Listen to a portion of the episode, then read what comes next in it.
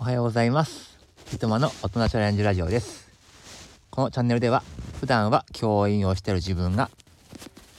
仕事と子育てを両立しながらも大人こそチャレンジしていこうをテーマにした話をしていきます。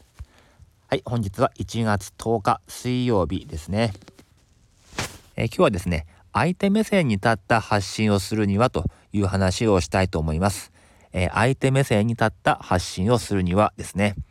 えー、こちらはですね、ハームの法則という、えー、ものがありまして、ハーム HARM ですね。これは頭文字を取っているんですが、え H、ヘルス、健康、A、アンビション、まあ、願望ですね。だから、まあ、夢とか将来のこととかキャリアとか。で、R がリレーションシップ、人間関係ですね。人間関係。で、M がマネー、お金。で、HARM、ハーム。で、これがですね、まあ、私たちが普段こう気になっている4つの、観点だそうです。ね。えー、健康、えー、願望、人間関係、お金ですね。でここら辺のことをやっぱり聞いている人は知りたいということなんですね。だから発信をする際は、うん、この4つのジャンルにしてその解決方法とかを話していくのが、えー、届くと言われています。例えば健康であれば病気の予防法とか治し方、えー、美容外見のコンプレックスとか筋トレとかダイエットがいいとされています。で、アンビション、ま願望は、まあ、キャリア、夢、就職、転職、あとは自由な暮らしへの憧れとかね、えー、旅行とか、そういう話題が、えー、いいですね。えー、で、リレーションシップ。これは人間関係を、まあ、修復するとか、恋愛とか、え職場の人間関係がいい悪い、改善したい。そんなこと。あとは、ま家族との人間関係とか、悩み、で、M はもちろんマネ、お金ですから、えー、どうやって稼ぐかとか、自分の給料が、とか副業とか、あとはま僕が得意な投資とか節約とか、こういうことを知りたい。まあ人はまこういうことをみんな知りたがっているということで、え、発信をするときは、これに沿って、えー、お話しするのがいいということですね。はい。これはですね、僕が読んだ本で、えー、人を操る禁断の文章術、文章術ね、人を操る禁断の文章術という本を、えー、読んで、そこにこのハームの法則書かれてありました。まあ、ただね、これも、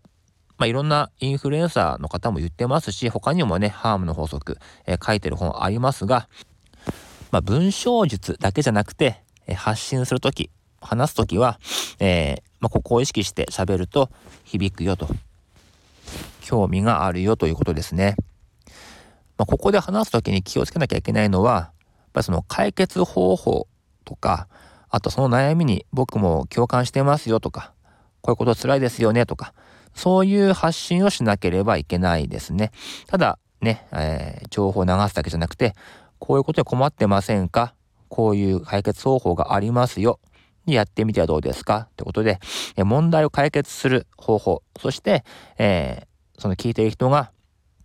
行動できるように促す。ここまでをセットに考えて発信、えー、した方がいいかなというふうに思っています。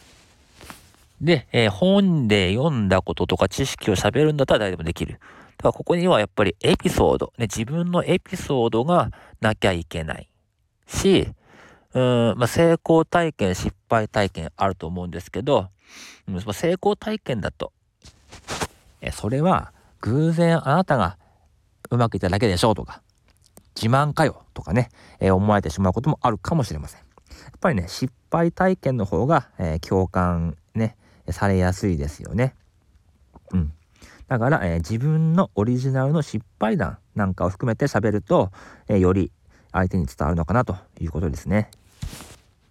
まあ、なんで、まあ、今日ね、こういう話をしたかっていうと、まあ、月曜日も話したと思うんですが、えー、秋田、ね、秋田県の金融リテラシーが低いという記事を見て、なんか自分できねえかなと思ったわけですよね。その時に、えそっちのね、秋田県の人にも向けて喋る時に、えどうすれば届くのかなとか、あとは、えー、今年から子育て世帯向けにね、ブログを書かせてもらってるんですけども、その時どんな文書こうかな。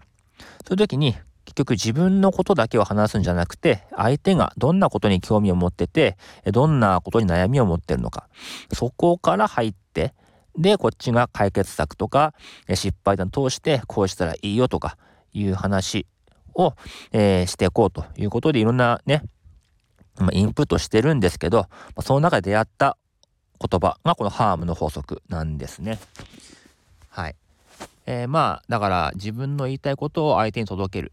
まあ、これはブログでも音声でも。あとはまあ、物を売る時とか、まあ、授業、まあ、授業もそうね。授業もそうだね。あと講義とかね。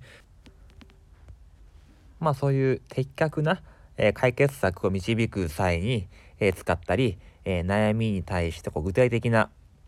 ね、提示ができる。こうすると、え、人の感情っていうのは動きやすいっていうふうに言われています。ね、このハームの法則を使いこなすのが、まあ、発信の中心として意識することが大事かなっていうふうに思います。え、おさらいです。ハームの法則とは HARM。H はヘルス。A はアンビション。R はリレーションシップ。M がマネー。ね、えー、人はこの4つのジャンルに関して興味を持ったり、えー、悩みを持っていたり解決策を、えー、求めているわけです。やっぱりね自分もどんな放送を聞いてるのかなって振り返ってみるとやっぱりね自分がこう解決したいこと